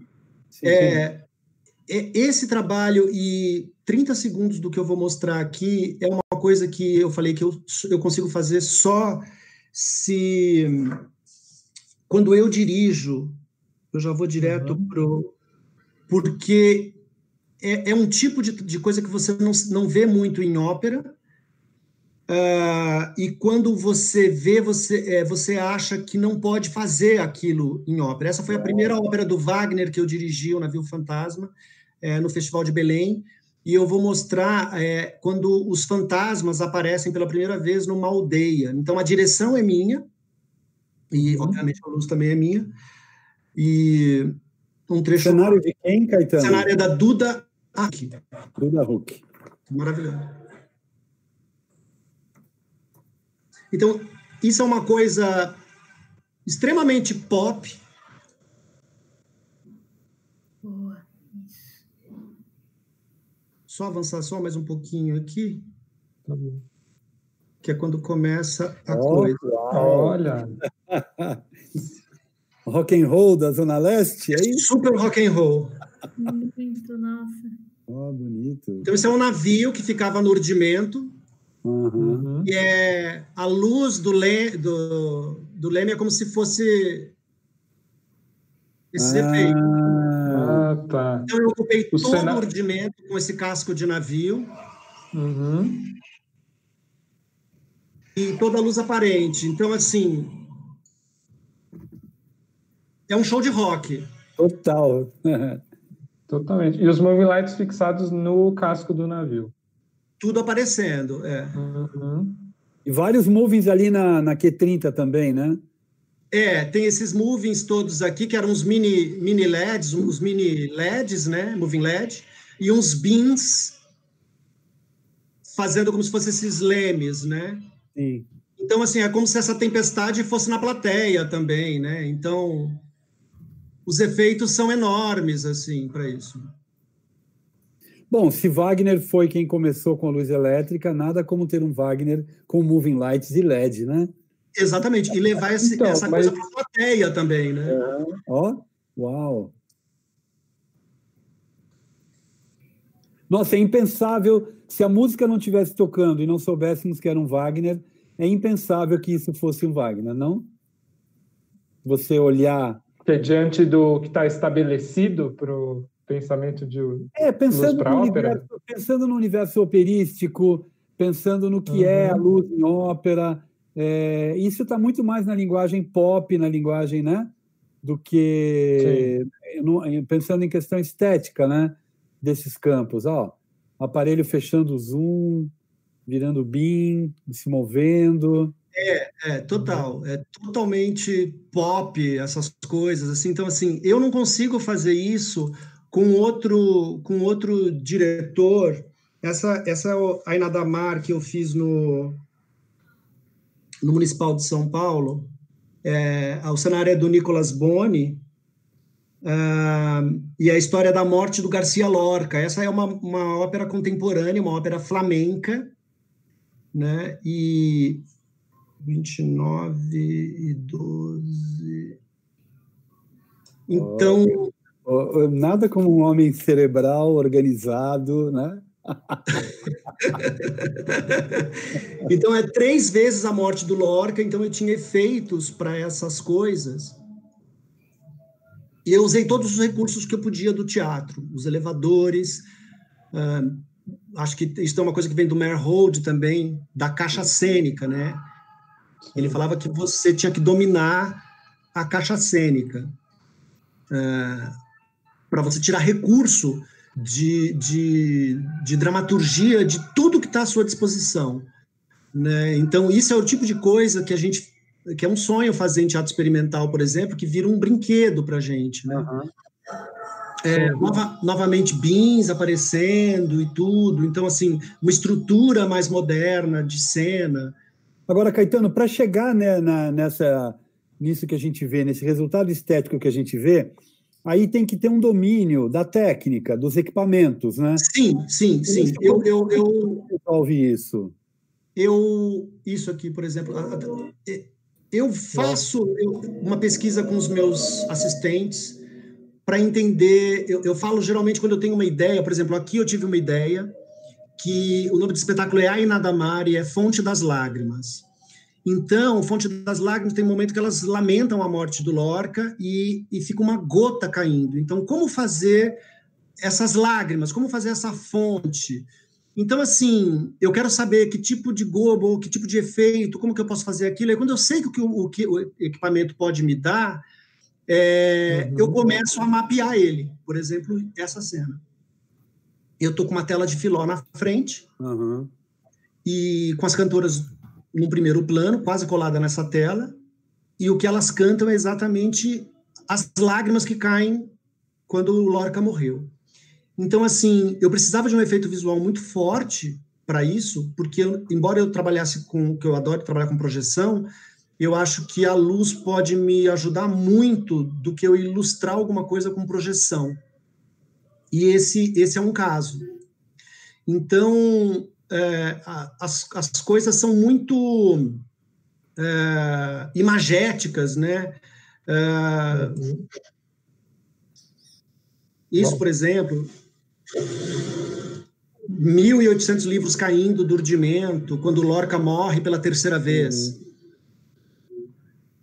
Então, são efeitos que eu tenho junto com, com a luz. Uma vez que eu, que eu apresento aquele efeito, eu exploro aquele efeito ao máximo, né? E vou e vou trabalhando ele, né? E, e como que, assim, para um cara que sempre trabalhou com o branco, com temperaturas de cor, como é que é a entrada da cor para você?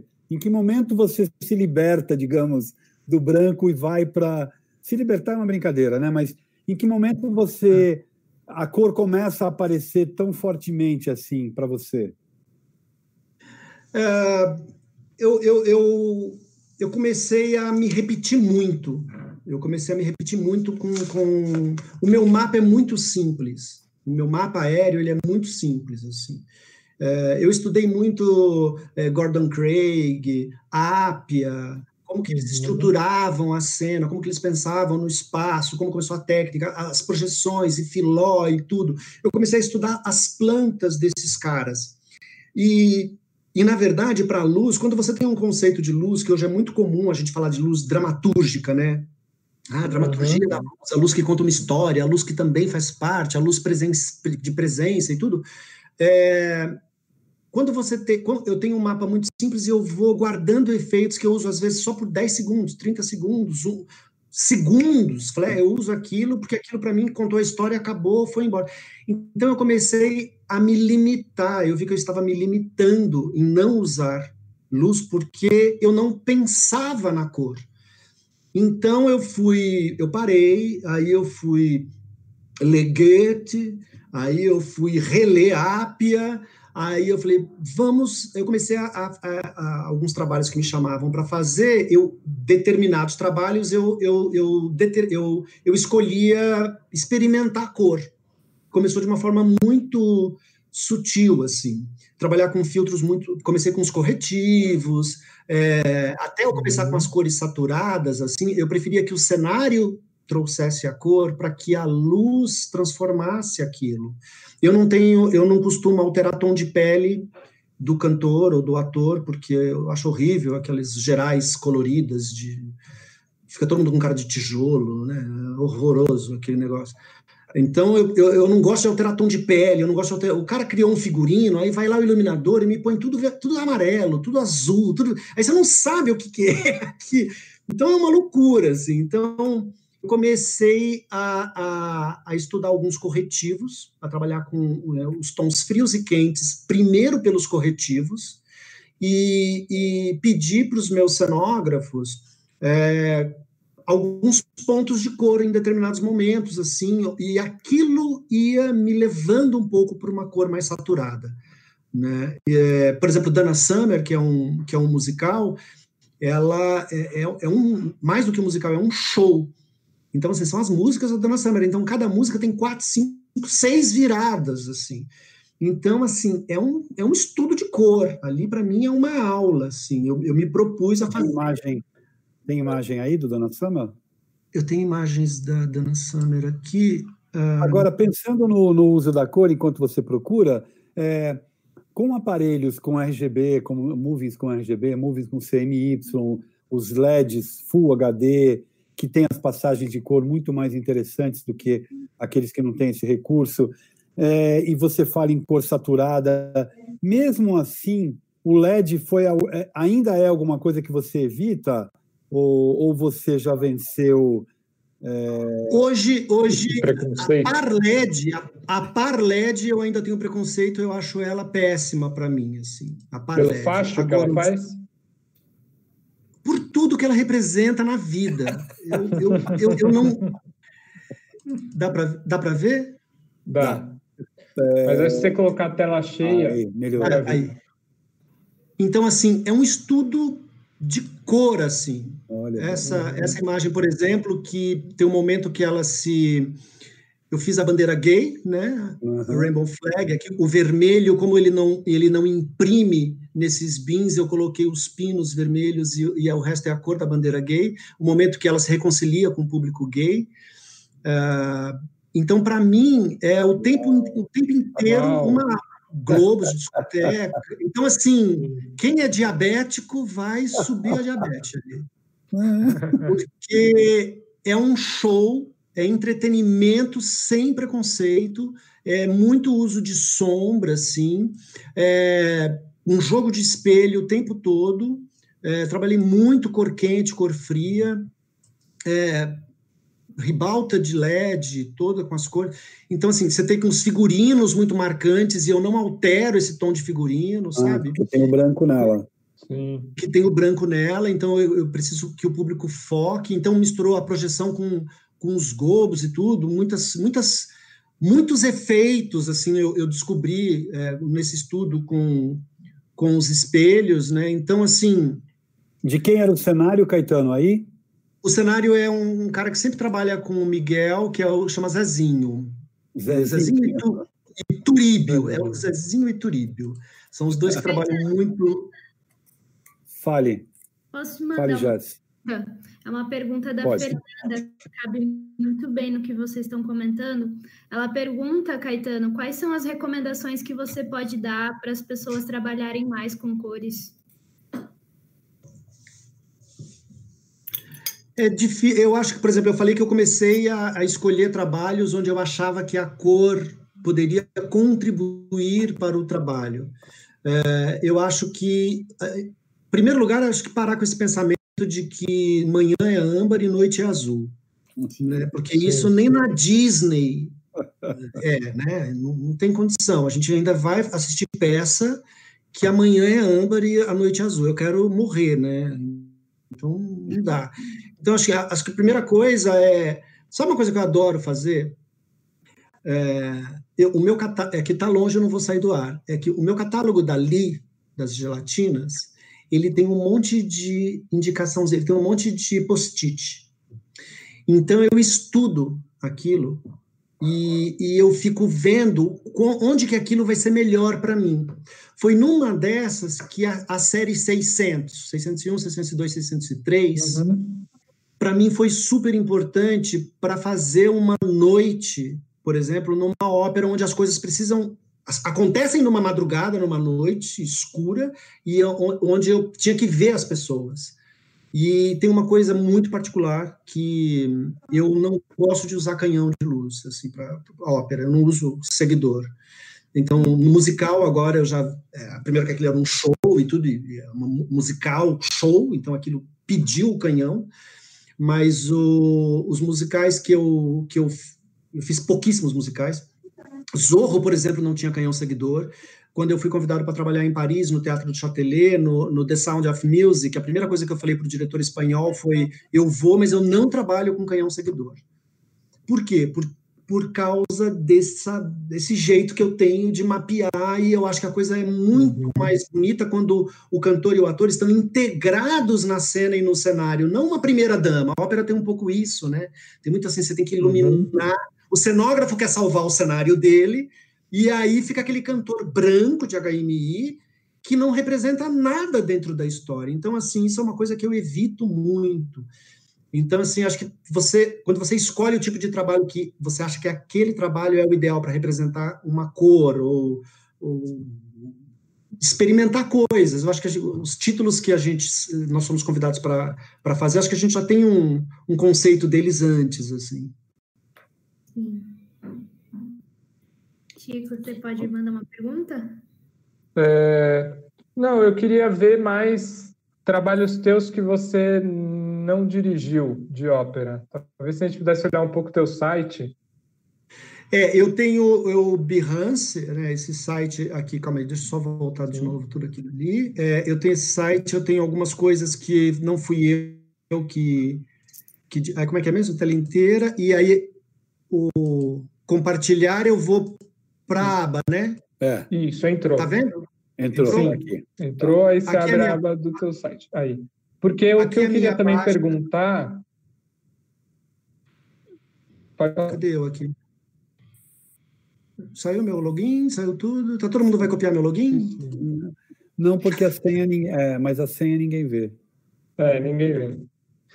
Não, eu queria perguntar é, se tem diferença para você, talvez não tenha, entre iluminar óperas mais clássicas, como né, La Bohème, oh, de óperas... Para quem quiser ver depois com calma, é, mais contemporâneas. É, por exemplo, um trabalho que eu não dirigi, esse trabalho é do... Esse trabalho, é do, quem dirigiu essa ópera foi o Jorge Tacla, é, Sonhos de uma Noite de Verão, é uma ópera do Britten, e o cenário já era azul, tá? Isso aqui eu não mudei. Ah. Isso aqui tudo era céu. Então, assim, a partir desse, desse céu azul, eu, eu destacava os brancos das nuvens. Tem uma luazinha lá de backlight. Mas o próprio cenário, como ele era um azul muito escuro, então tá vendo que aqui embaixo está mais claro, uhum. aí aqui eu pegava, destacava, eu, eu destacava as nuvens de acordo com a cena mas eu não altero o, o ator e o cantor, né? Mas é bem interessante de ver a diferença que tem do que você isso é muito propõe. Clássico.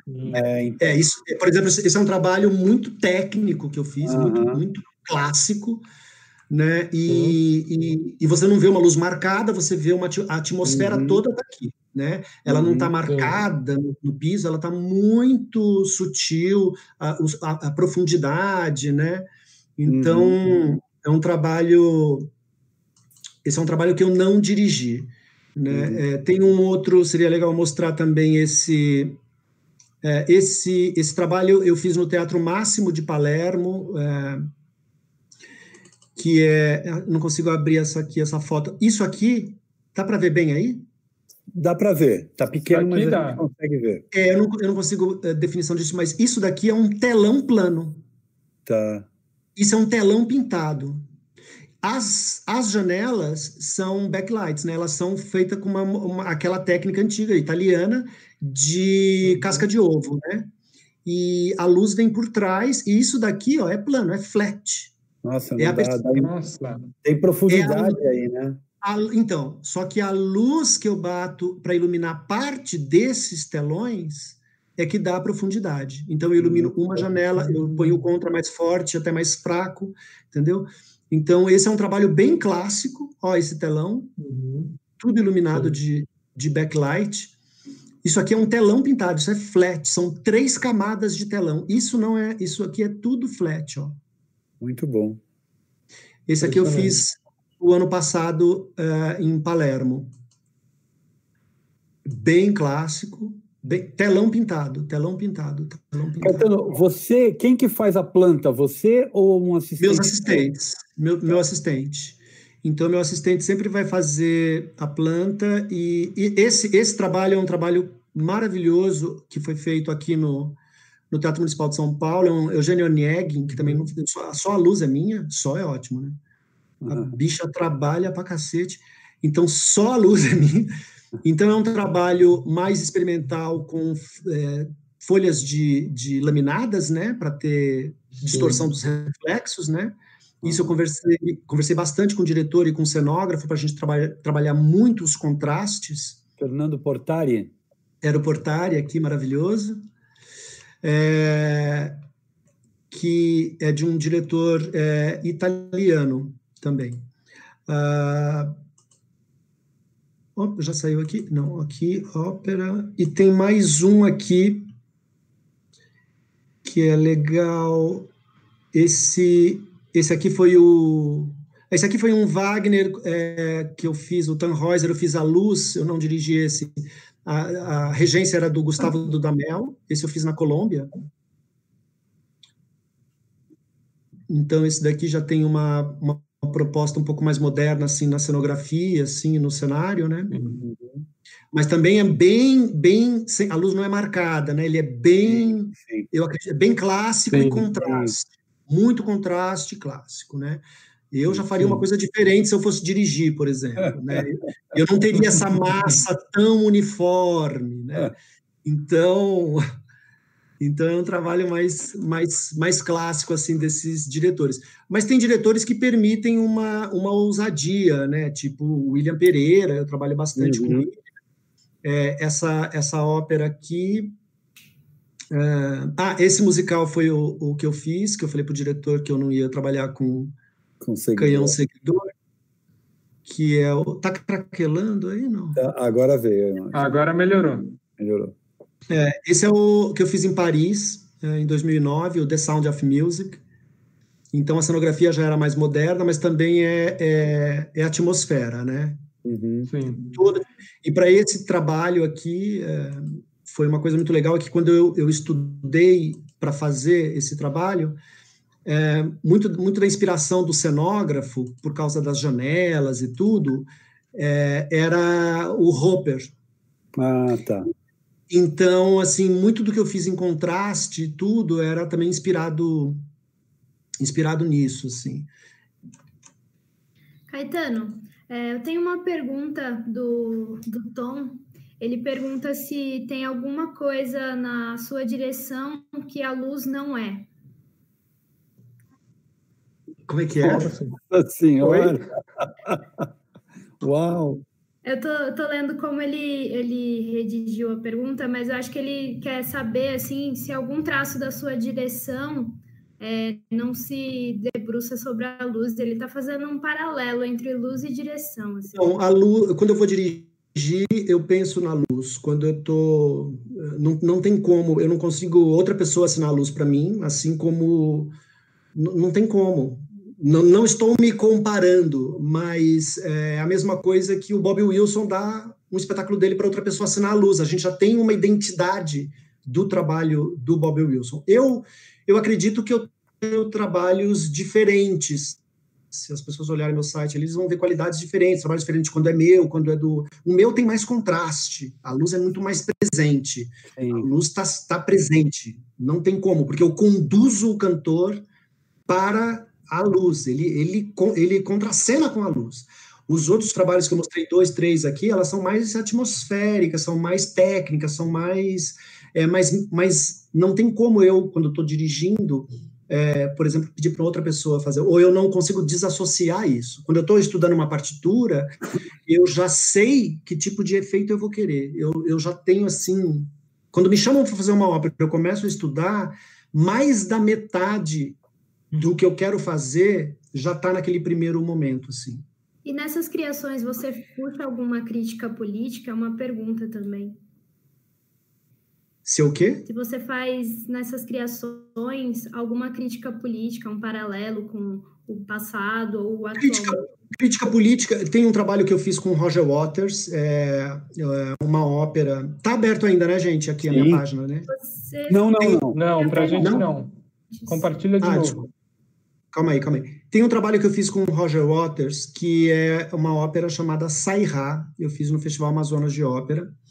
E essa ópera é, foi a primeira vez que ela foi montada é, como Roger Waters queria, que era é uma trupe de circo contando a, a Revolução Francesa.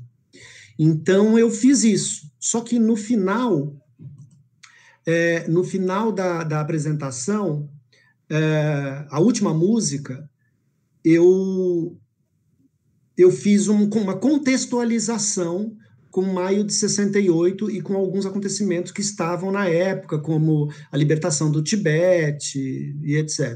Vocês estão vendo a minha página, então, né? Sim. É, deixa eu só pegar essa ópera aqui. É... Cadê Sairá? Um navio, ah, essa, é, essa, essa ópera aqui. Então, essa cena final, por exemplo, aqui, ó, Free Tibet. Aí tinha pessoas com roupa comum, misturado com roupas da época da Revolução Francesa. E movimentos uh, de paz, né? Então, assim, ma ó, Maio tá aqui. Então, assim, é, eu não faço crítica política, é, porque eu acho que isso, é, quando eu escolho algum trabalho para dirigir, é, o máximo que eu faço é alguma contextualização daquele tipo de, de espetáculo, né? Então, esse, esse espetáculo, o Roger Waters é uma figura política, essa ópera era já questionando muitos acontecimentos políticos, então não fazia sentido eu, eu criar, aqui ele está criando, criou uma música mais para gente, então não fazia sentido eu criar é, uma contextualização maior, né, do que aquilo que ele já tinha feito. Então, o que eu costumo fazer é contextualizar aquilo, né? Sim. E não explicitar uma vontade minha de botar em cena alguma crítica política, porque se eu escolho fazer Ricardo III, se eu escolho fazer títulos andrônicos, está tudo naquele texto e o porquê eu escolhi naquele momento. Eu não preciso botar aquele cara fantasiado com político, eu acho isso infantilidade. Mas eu, eu, não, eu, não, eu não faço isso nos meus trabalhos. Ah, Caetano Vilela, vai, fala aí, Jess. É um comentário que é interessante não deixar em evidência, porque assim a plateia tem Sim. uma leitura ativa, né? Exatamente. Exatamente. É algo que é, muito, algo que é muito evidente, né, em diretores que transitam no contemporâneo, que é o sentido ele é completado pela plateia, né? Exatamente. A, é, a contextualização, a contextualização está ali. O público tem que pegar aquela mensagem e levar aquilo. E é o público que tem a, a, a segunda leitura, né? A primeira é do diretor, a segunda do público, ou a terceira, ou a quarta, sei lá. Ainda tem a filtrado pelos cantores, pelos atores e tudo. Cada um vai contribuindo, né? Caetano, aproveitando o universo é, operístico, infelizmente a gente vai ter que encerrar. Ah. É, é, e eu, é, e eu vou tentar fazer um resumo da ópera, você vê se ele te contempla ou não. Né?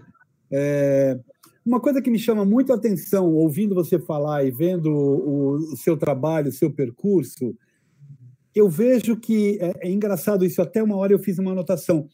Esco as escolas precisam olhar para as singularidades, né? Porque, por exemplo, o teu caminho fora, você sai da escola porque a escola não te interessa. Por algum motivo a escola não te interessa, porque a escola não é interessante. A maioria das escolas, o sistema de ensino nosso é, ele está fracassado. Existem experiências. A escola pública nos anos pública, 80, é. que não é nada, não era nada, nada interessante. E aí a gente olha para a tua trajetória, ela não tem nada a ver com alguém que não gosta de estudar, como alguém Sim. que não gosta da teoria, como alguém que não gosta da pesquisa, e aí eu olho para você. Eu, eu, acho que esse meu fundo responde muito, assim, porque é uma coisa que eu falo quando eu, eu, eu dou palestra, workshop, tudo, é, é assim. Aliás, eu falo para meu sobrinho, ele foi, essa crise, ele acabou de fazer 17 anos, não sabe o que vai fazer da vida. Eu falo assim: você não precisa saber o que você vai fazer da vida agora.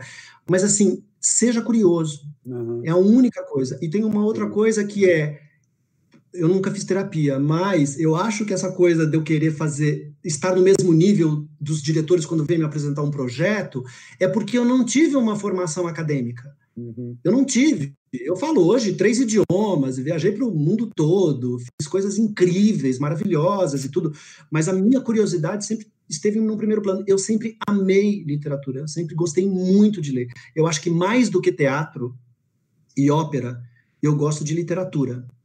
Eu gosto de ler, eu gosto de criar imagens, eu gosto de fazer histórias na minha cabeça. Então eu acho que a curiosidade ela, ela, ela é parceira do artista. O artista Sim. é um criador.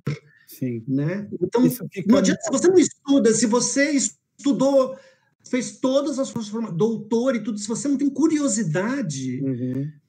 Você é uma pessoa desinteressante, você é uma pessoa sem, sem história, sem Sim. conflito. O seu conflito é muito raso, é só no campo psicanalítico, né? Você, o, eu, eu, acho que o conflito do artista é um, é um conflito é, é muito rico, uhum. né? Em todos os sentidos, né? Então, assim, eu, eu tenho uma curiosidade infinita, assim, de, de temas, de coisas. É, eu assim, acho que isso fica, fica muito claro para a gente, né? Essa questão é, da tua curiosidade intelectual, do teu, da tua elaboração para aquilo que você vai fazer. E isso, para mim, está muito no campo racional, né? É, o que fica, a dúvida para mim que fica quando eu olho você falando, quando eu percebo o seu trabalho, a gente percebe o lugar do teatro, percebe a importância que a ópera tem, percebe a importância que a pesquisa teórica tem, percebe o teu olhar para a questão do espaço. Mas aí o que, o que fica para mim é que essa tua curiosidade, esse teu é, esse teu, essa tua busca pelo entendimento racional, pelo entendimento intelectual, que espaço sobra para a intuição, né? Que espaço sobra para o acaso? É, e por que essa, essa, essa, essa necessidade de dominar intelectualmente, de conhecer, de se aprofundar, ela não foi para o campo da técnica, né? Ela fica no campo teórico mesmo, do, né? Ela não foi para o campo da técnica porque é, eu, eu, eu, sou, eu me ocupo muito. Por exemplo, quando você faz uma ópera, você recebe um, um convite de fazer uma ópera, você já tem uma certa antecedência. Essa antecedência, assim, são muitos elementos. O, o diretor, a forma como eu trabalho, eu tenho que conceitualizar tudo. O conceito da coisa toda é minha. Eu tenho que estudar muita coisa. Eu tenho que dar subsídios artísticos, intelectuais e questionamentos para cenógrafo, maquiador, é, iluminador menos, né? Porque sou eu. Mas para toda a minha equipe, eu tenho que subsidiar essa minha equipe. É, eu, não, eu não parto do princípio que todo mundo tem essa, eu não sei o que eu tenho. Então, assim, eu faço relatórios, eu separo links, eu dou, eu entrego. Então, assim, eu não tenho absolutamente tempo e nem interesse para mim dedicar à área técnica, porque se eu começar a me dedicar para a área técnica, eu não vou parar nunca mais e eu vou deixar de fazer as minhas outras coisas. Eu tenho que estar numa constante atualização e eu tenho gente muito melhor é, para resolver esses, essas questões que me, que me cercam. Engraçado você falar isso da, da racionalidade e tudo. Eu sou super racional mesmo no trabalho. É, eu acho que a ópera como indústria, e aqui no Brasil é, é oscila muito, mas a ópera é uma indústria, a ópera não pode perder dinheiro.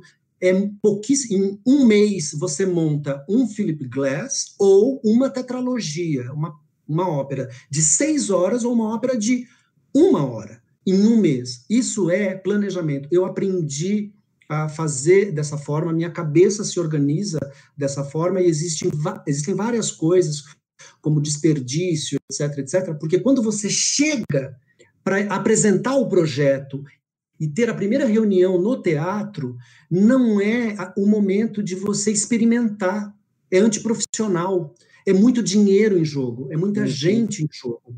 Então, assim, eu não posso chegar num primeiro dia de ensaio, virar para os cantores e falar assim: o que, que vocês. Não, Eles, eles não acham nada.